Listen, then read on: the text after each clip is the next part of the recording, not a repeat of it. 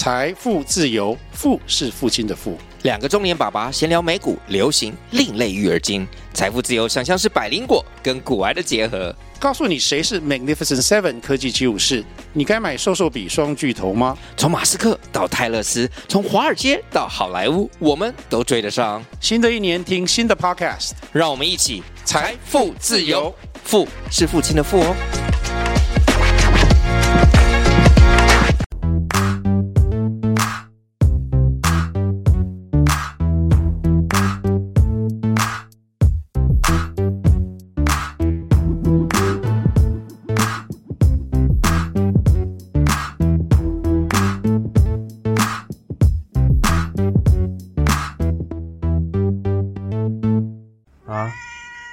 该出来打工了你，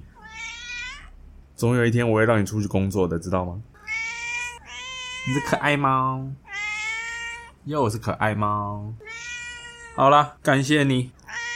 好的，那就再会喽。Hello，大家好，我是保险特助莱恩，欢迎收听我的频道。呃，我已经连续应该要有好几个月，就是每周都更新这个 podcast 的频道。其实我觉得，哇，如果是这样子的话，日子过得很快。每次都到快要接近周末的时候，就想说，哎呀，又要又要录音了。对啊，其实周更，坦白讲，压力是蛮大的，因为有时候有时候不知道要讲什么东西，还要特别去想一些题材这样子。然后最近我又考虑拍那个短影音的部分，因为现在短影音的那个流量真的是非常的高啊！像我现在录这个 podcast 的流量，其实有慢慢的成长。呃，我也有就是在各个。脸书的社团，如果有问到相关的问题的时候，我就会把我那一集有提到的一些点，可以回答到他的问题，然后我就顺便把这个链接发给他。所以这个礼拜的流量真的是特别高诶，对啊，就是比我好歹也经营了，应该有应该有半年了吧，嗯，然后但是这一个礼拜是流量是最高，就是统计起来是最高的时候，对啊，所以有时候这种网络经营的东西，其实不管你做什么生意，你定期的。给一些资讯啊，免费的干货啊，这样子，其实第一个是蛮辛苦的，当然，然后第二个不知道什么时候才会有成果。那现在其实慢慢的已经有一些就是网络的咨询越来越多，对，然后网络的客户也慢慢的在累积当中。所以如果各位有任何的保险问题，也欢迎来加入我的官方来做询问，我可以免费的为您解答。像待会呢，我会分享两个案例，就是都是我一个是我的朋友。然后一个是我的客户直接问我说：“哦，这个商品好不好？”这样子，然后我就分析给他听。分析完之后，他就没有意愿要碰买那种东西了。对，多听一个人的意见也无妨，反正你也没有损失。好，那这个礼拜呢，我是去苗栗。去跑客户，这个呢是我的高中老师，主要是高中老师的先生呢要想要买保单，但是有趣的一点来了，高中老师的先生呢，其实他们家算是中产阶级啊，资产的规模呢应该是有到千万等级的规模。各位业务应该都有遇到这种人，就是或者是各位的身边可能都有一种人，就是说他完全就觉得是买保险就是一种浪费钱的行为。我只是觉得，如果家里有这种经济能力。其实你要不要买无所谓，因为你本身就是已经有承担这种风险的能力了嘛。你可以自己承担，如果你身故的话，小孩家里的资产也够养；如果要开刀的话，自己也付得起钱。啊，如果失能的话，家里的钱也也够够付看护啊，还是付这些生活费用啊，这样之类的。但是好。所以那个高中老师呢，就有先给我打个预防针，说哦，他的先生就是可能对保险这一块就是比较没有这么追求啦。对，但是我我觉得是这样，我我顺便跟各位分享一下，我见到客户之后，我大概是用什么样子的逻辑跟顺序去跟客户说，哦，你需要买这个保险。对，很简单嘛。其实我觉得买任何的东西都需要一个理由，也就是需求。你买这个商品的需求到底是什么？对，例如说我们。去餐厅吃饭，那就是因为我们肚子饿了嘛，所以我们要去餐厅吃饭，满足我们就是生理上的需求。买保险的需求是什么呢？其实很简单嘛，就是移转你的人生的大风险。我常常讲的嘛，三个大风险：太早身故、失能失业、高额的。医药费，这个就是这三个最基本买保险要帮你处理的东西。那再来产险的部分就是第三人责任险嘛，然后超额险。说到这个超额险，我看那个好像上礼拜吧，就是有一个高雄的大学生吧，又是撞到宾利，好像就是不幸身故了这样子。我是觉得呃，台湾的交通其实是蛮蛮危险的，所以各位开车也一定要小心。人人的车就至少都要有一张超额险，而且希望至少额度是到上千万以上。对，然后再来就是你的房屋也要有一个基本的活险嘛。对，其实这几个就是就是维持一个家庭生活，用这种少少的保费来买到大大的保障这样子。所以我在跟这这位跟这位客户谈的时候，其实我就围绕这三个点，围绕那三个需求点去跟他说：哦，为什么你要买这个保单？啊，你这个价格可以买到多少额度的保障？其实我就是这样子分析给每一位的客户听，就是你花了这一笔钱啊，到底可以解决什么样的问题？然后额度是多少？然后怎么赔的？把这些讲清楚之后，其实大部分的客户就是都可以理解说：哦，我买保险就是用两万块、三万块的保费去换得可能上百万的保障，这样子。对，其实嗯。坦白说，每次找客户以前啊，像很多人都会准备一些什么话术啊，什么之类的，然后还要演练啊。可能有做过业务的都知道嘛，然后话术演练啊，演练给前辈看啊。坦白讲，从我第一天入行以来，我从来没有做过这件事情，因为我很清楚的知道，你只要把需求点抓出来，然后对方需要这个东西，你就把它讲清楚，数字讲清楚，然后他未来要付的保费讲清楚，然后通常大部分就是都。听得懂我的讲解，然后直接成交了。对，所以我是觉得啦，就是如果做一个业务，然后你要透过一些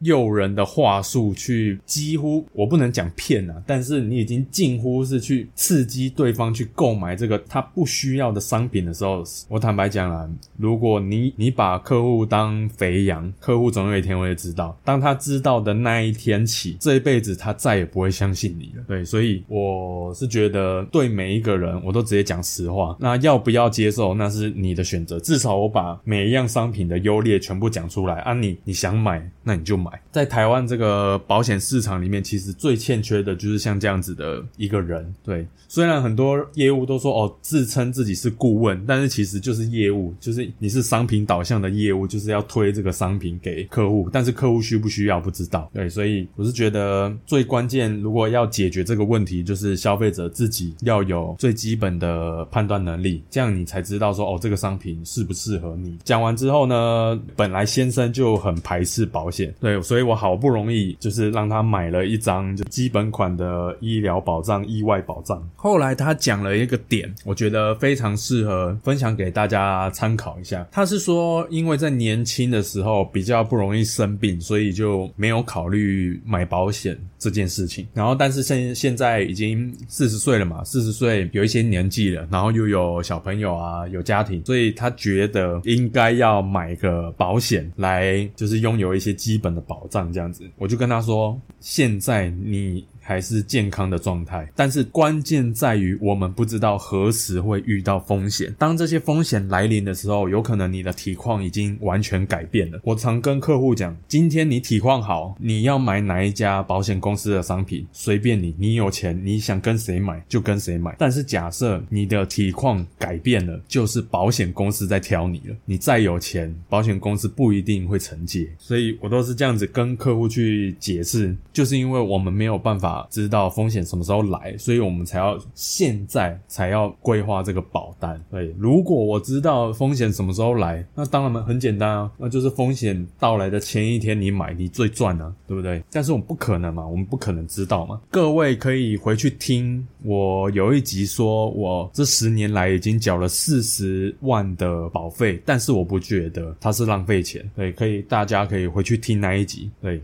这个东西本来就是必须要付的成本，只是我很幸运，到现在都还没有发生。那没发生当然就最好啦。我用一年大概四万块的年保费去移转我三个人生重大的风险，然后剩下来我每个月存下来的钱，然后直接拿去投资好公司的股票，帮我创造被动收入。来因应我到年纪大的时候所要面临的高保费的风险，这个才是一个正确的一个财务规划，对，而不是什么东西都要靠保险来解决，不是这样子的。我也跟这位客户说，其实当你你不管买什么保险啊，讲白一点，其实大部分来说都是保险公司赚啊，只是他赚多赚少而已。对，其实更简单的来说，买保险就是跟保险公司对赌，你要赌你可能明天就遇到这个风险，那你觉得你自己应该要拥有什么样的保障？对，这种观念才是正确的，而不是一直在老是想说，哦，可能我七十岁、八十岁过后的保障够不够？这就是各位应该要先考虑你现在会遇到的风险，而不是你老年之后才会遇到的风险。老年会遇到的风险，其实也可也可以用其他的金融工具来去解决。好，那签完保单之后呢，我就跟我的那个高中老师聊天，然后他就讲他们自己家的那个保单的问题，然后就跟我分享说，有一个亲戚，然后也是做保险的，然后他原本是在台中，然后就是因为结婚的关系，然后就想要搬到花莲去发展这样子，但是他呃从台中刚搬到花莲嘛，然后就是可能人生地不熟啊，然后就说我讲就最简单啊，就是就是要人情保啦。那我的高中老师呢，好像然后跟他的姐姐，然后跟他的妈妈三个人母女三个人呢，总共买了三百万的保费，哇，光是这三个人就足以让他那一年 MDRT 应该是没问题。但是结果这总共三百万，他们每个人买总共买三张嘛，然后好像是买两年期的，好像是储蓄险，然后原本以为满期之后就是缴完两年之后就会还本了，结果后来才发现，就是两年缴完之后才发现并没有，好像要到第四年的样子才会还本。所以我的老师真的坦白讲，就是有点堵拦，就是，但我必须说啦，我没有在现场，那业务有没有针对这个还本是第几年还本有没有讲，我不知道，有没有特特别的跟就是呃老师他们三个人去确定这件事情，这个我不知道。但是很肯定的一点就是，反正你就是买那个人情保，简单来说就是你自己也要负一点责任嘛。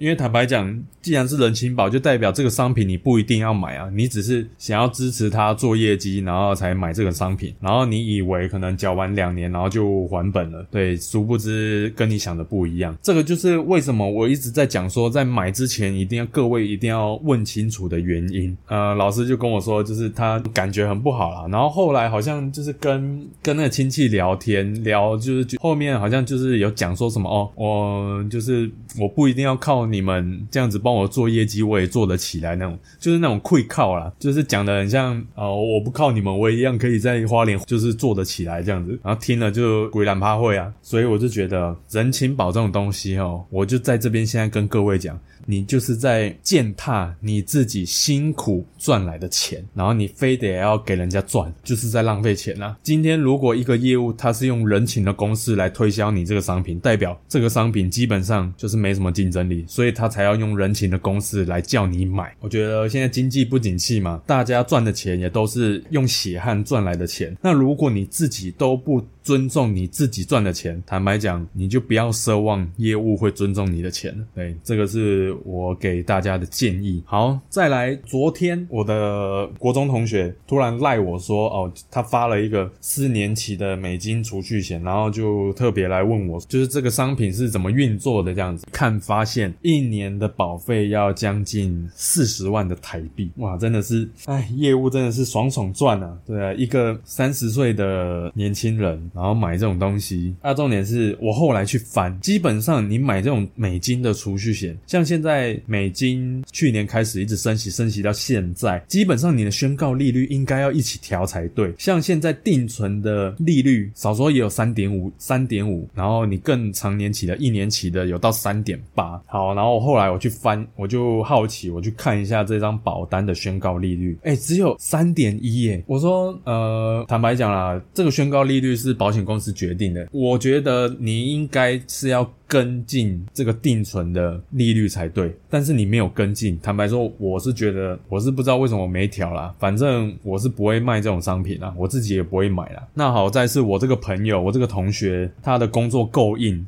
他是公务员，所以他就是讲白点，大家都每个业务都讲说什么强迫储蓄，所以然后那个时候也不懂投资的东西，所以就买下去了。对，那现在他也跟我说，哦，他真的要开始去了解一些投资的金融工具，然后去做一些更多元的投资规划啦。我是觉得，啊，反正他四年也缴完了，缴完了就继续放着给他复利吧。之前我好像就有问他说，哦，那你自己的那种医疗保障啊，有没有做足这样子？然后大部分呢，如果你如果你本身没有关心的话，基本上就是以前家人，就是我们爸妈那一辈买的，大部分都是终身医疗。那终身医疗你套到现在来看，绝对是不够的。那个保障绝对是不够的，所以我也是跟他说，如果你从来没有关心过你自身的这些医疗保障、意外保障的话，趁你现在还健康的时候，赶快去了解，对，不要等到出事了之后才后悔莫及。我就是这样子给他建议，因为要先把这个保障，先把这个基底打好，我们才可以去谈那些投资的规划。不然，如果你的医疗保障没做足，然后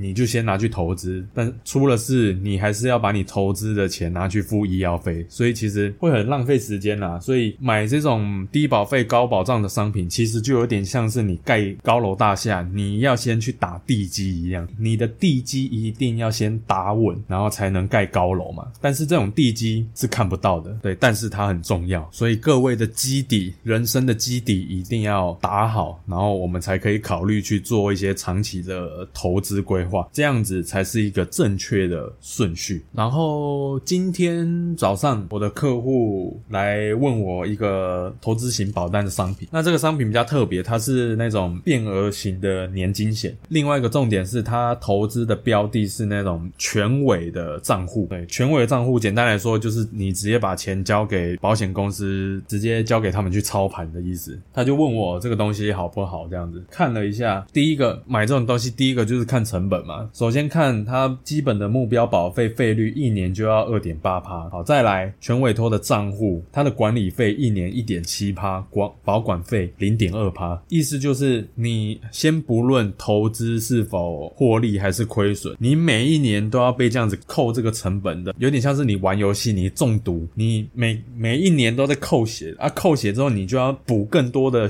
喝更多的药水，把你的 HP 补回来，类似这种概念，所以其实在投。假设你是要在投资任何一种金融工具的时候，你一定要看清楚那些手续费、管理费到底是怎么收的。因为如果费用太高的话，它就是会一直一直扣你的血，那你的获利的那个报酬率就会非常就会影响很多啦。对，所以光是我看到这个费率这么高，坦白讲，我就就直接跟跟他说，你不如就直接定期定额的大盘 ETF，还比你买这个商品还好。对，保险归保险啦，投资归。投资啊，那个全委托的账户是透过一些专业的基金经理人去投资。我跟各位分享一个故事：巴菲特在他二零零七年的股东会跟一个基金经理人对赌，他对赌说就是 PK 我们各自的投资绩效，十年以后看谁的报酬率比较高。那这个基金经理人呢就选五档基金，巴菲特呢很简单，他就买了美股标普五百的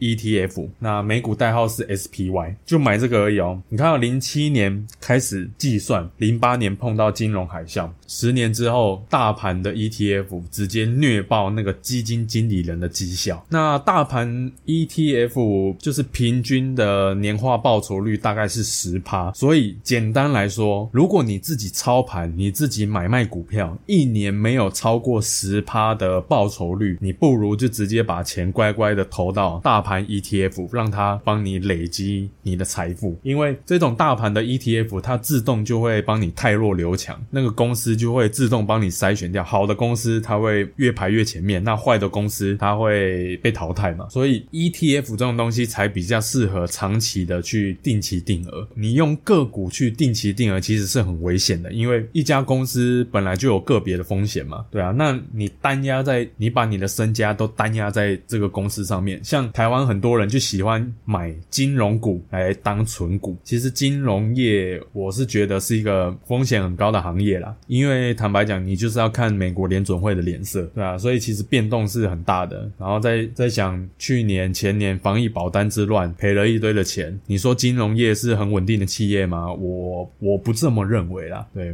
我是觉得生活类股才算是真正稳定、慢慢向上的企业。你看看那些好事多、沃尔玛、可口可乐那些生活类股的股价，即便遇到疫情冲击股市，看看它现在的股价，比那些科技股还要更稳定的向上成长。所以累积财富这个工作，拜托千万不要找保险来做，保险的本质是移转。人身风险，各位一定要记住这件事。好，那本周的节目就先到这边，那我们下周再见。